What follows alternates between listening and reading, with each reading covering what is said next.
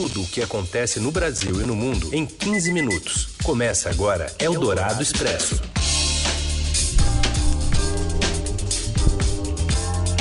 Olá, seja muito bem-vindo, muito bem-vinda. Começamos aqui mais um Eldorado Expresso na Rádio dos Melhores Ouvintes, também, claro, em qualquer plataforma de podcast. A gente que vai fazer sempre, né? Essa é a nossa missão, fazer um resumo das notícias do dia, mais ou menos na hora do almoço. E bem rapidinho. É isso aí, a gente primeiro aqui pelo rádio no FM 107,3 da Eldorado e já já em formato de podcast, assim que acabar o programa aqui, para você ouvir na hora em que quiser. E também tem versão lá na TV Estadão, só procurar pelo YouTube e aí a gente também pode conversar e falar sobre as notícias do dia também nas redes sociais. Eu sou Raíssa Abac, aqui está também a Carolina Ercolim. Aqui os destaques desta quinta, 29 de agosto de 2019. Eldorado Expresso. A economia brasileira cresceu 0,4% no segundo trimestre, puxada por altas na indústria, nos serviços e no consumo das famílias. As quedas no agronegócio e no consumo do governo impediram uma expansão ainda maior o governo proíbe as queimadas por 60 dias em todo o país. E daqui a pouco, direto do Amazonas, a nossa reportagem acompanha o combate aos focos de incêndio na região. E ainda, as meninas do Brasil enfrentam a Argentina sem Marta e os 80 anos de Francis Haime com shows e disco novo chegando. Eldorado Expresso. Primeiro assunto é a economia, que cresceu no Brasil 0,4% no segundo trimestre em relação ao primeiro de 2019, de acordo com os dados do PIB divulgados hoje pelo IBGE. O repórter Vinícius Neder acompanhou tudo e traz as informações direto do Rio de Janeiro. Vinícius. Boa tarde, Carol. Boa tarde, Heisen. O Produto Interno Bruto do Brasil, principal indicador da atividade econômica, registrou uma alta de 0,4% no segundo trimestre, na comparação com o primeiro trimestre do ano, informou na manhã desta quinta-feira o Instituto Brasileiro de Geografia e Estatística, o IBGE. Em relação ao segundo trimestre de 2018, o crescimento foi de 1%. O dado veio acima da média das expectativas de mercado, que apontava para um crescimento de apenas 0,2% sobre o primeiro trimestre, conforme pesquisa da Agência Estado com analistas. O desempenho do segundo trimestre também representou uma aceleração no ritmo do crescimento da economia. No primeiro trimestre do ano, o PIB encolheu 0,1% em relação ao quarto trimestre de 2018. Apesar dessa deceleração, a recuperação da economia ainda é lenta e gradual, segundo o IBGE.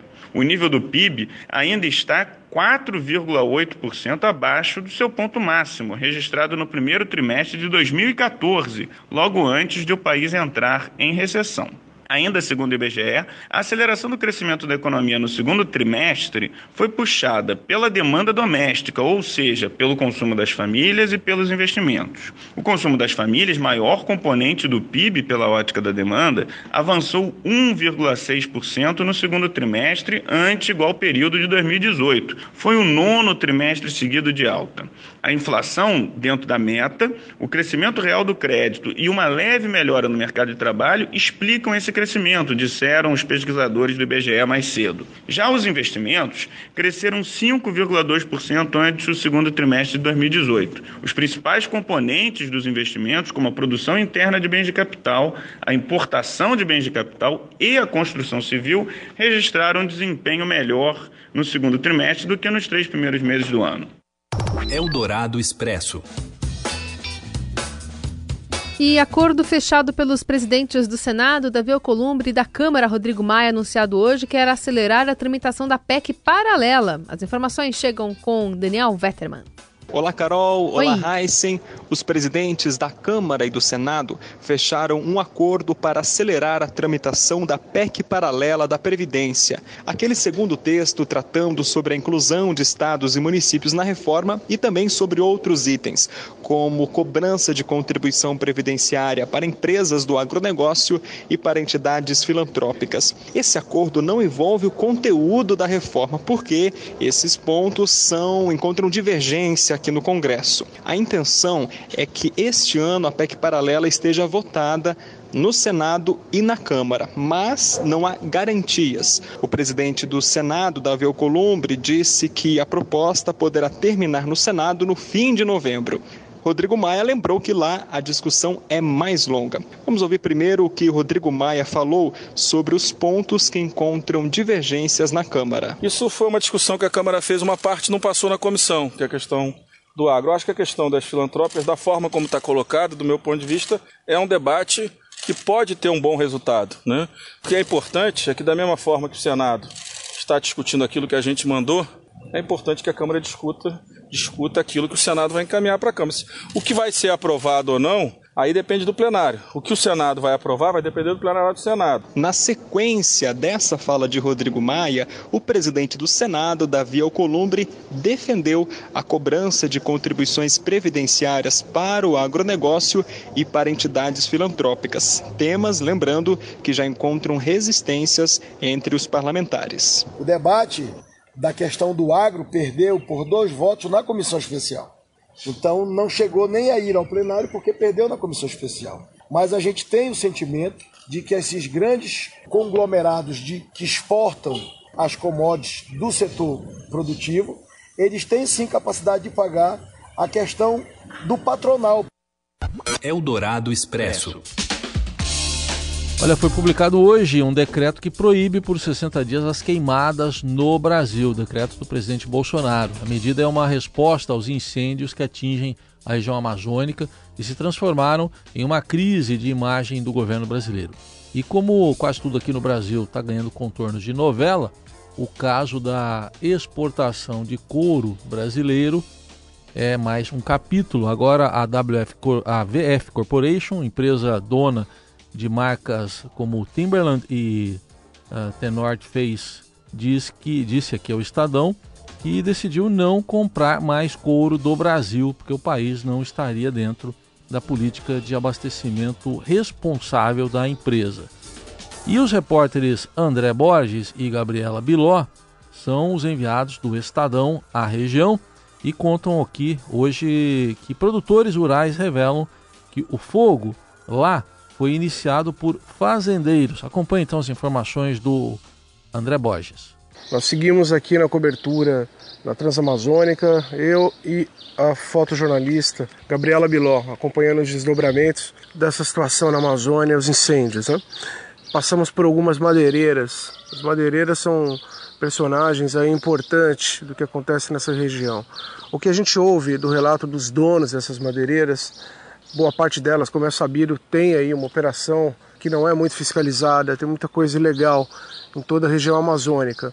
Aqui em Apuí, onde a gente está hoje, é, os relatos que a gente ouve é de que assim, o madeireiro ele não tem interesse na queimada da Amazônia. E não é porque queima a madeira que ele tira, que prejudica o negócio dele, é que ele está numa fase anterior a essas queimadas.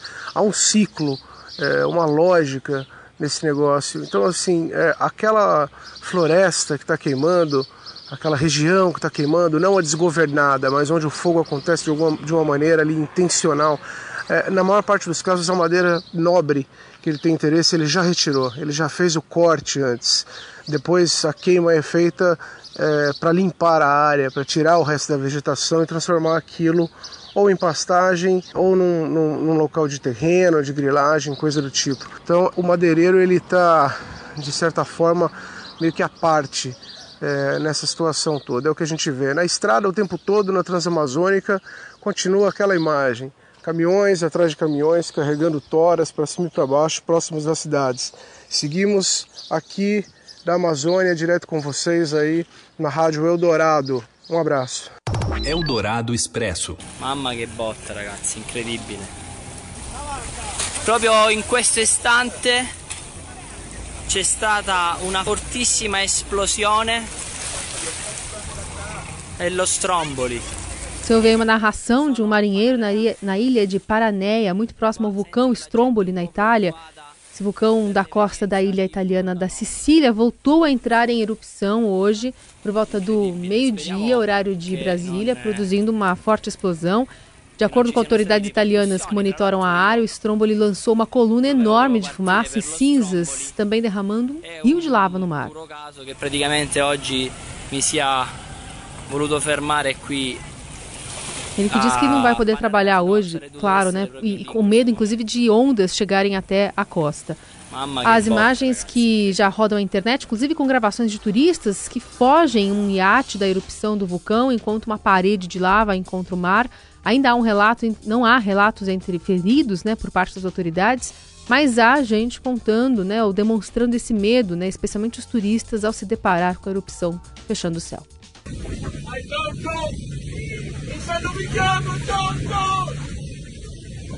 Mamma mia, o vulcão, cuja cúpula se encontra a 920 metros de altura e a base de 2 mil metros de profundidade, é um dos poucos do mundo com atividade praticamente contínua. Não.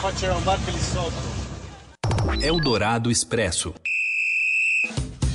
E a nova técnica da seleção brasileira feminina de futebol, o cara adora falar o nome dela, estreia contra a Argentina e sem a Marta, né? Acompanha o comentário do Robson Moreno. É, agora eu vou falar. Então vai. Pia Sondhog.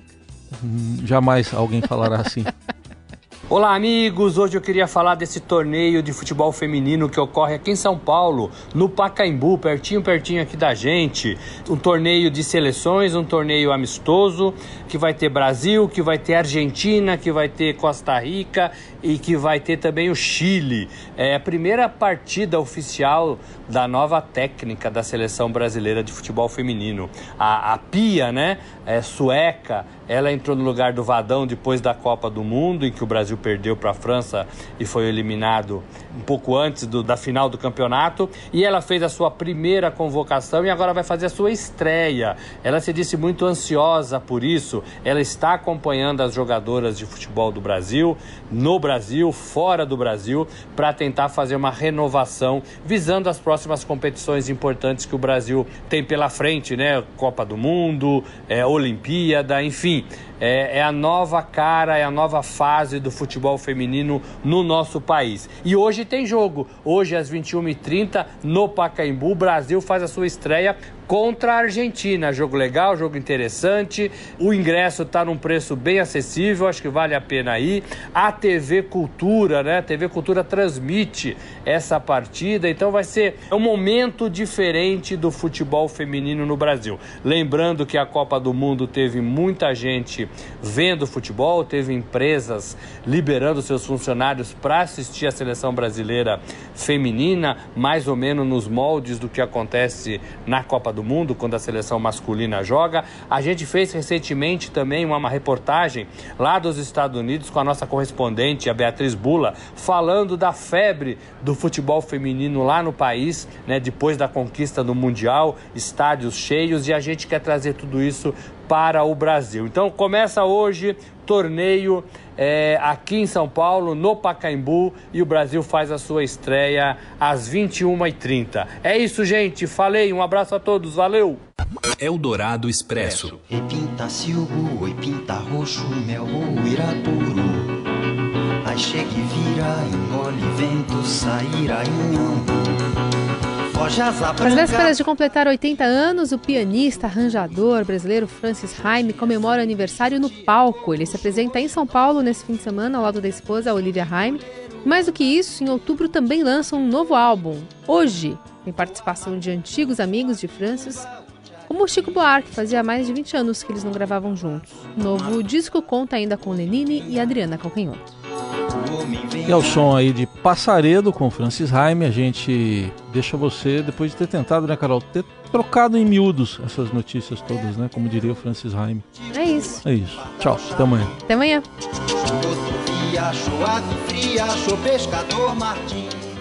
Você ouviu Eldorado Expresso tudo o que acontece no Brasil e no mundo em 15 minutos.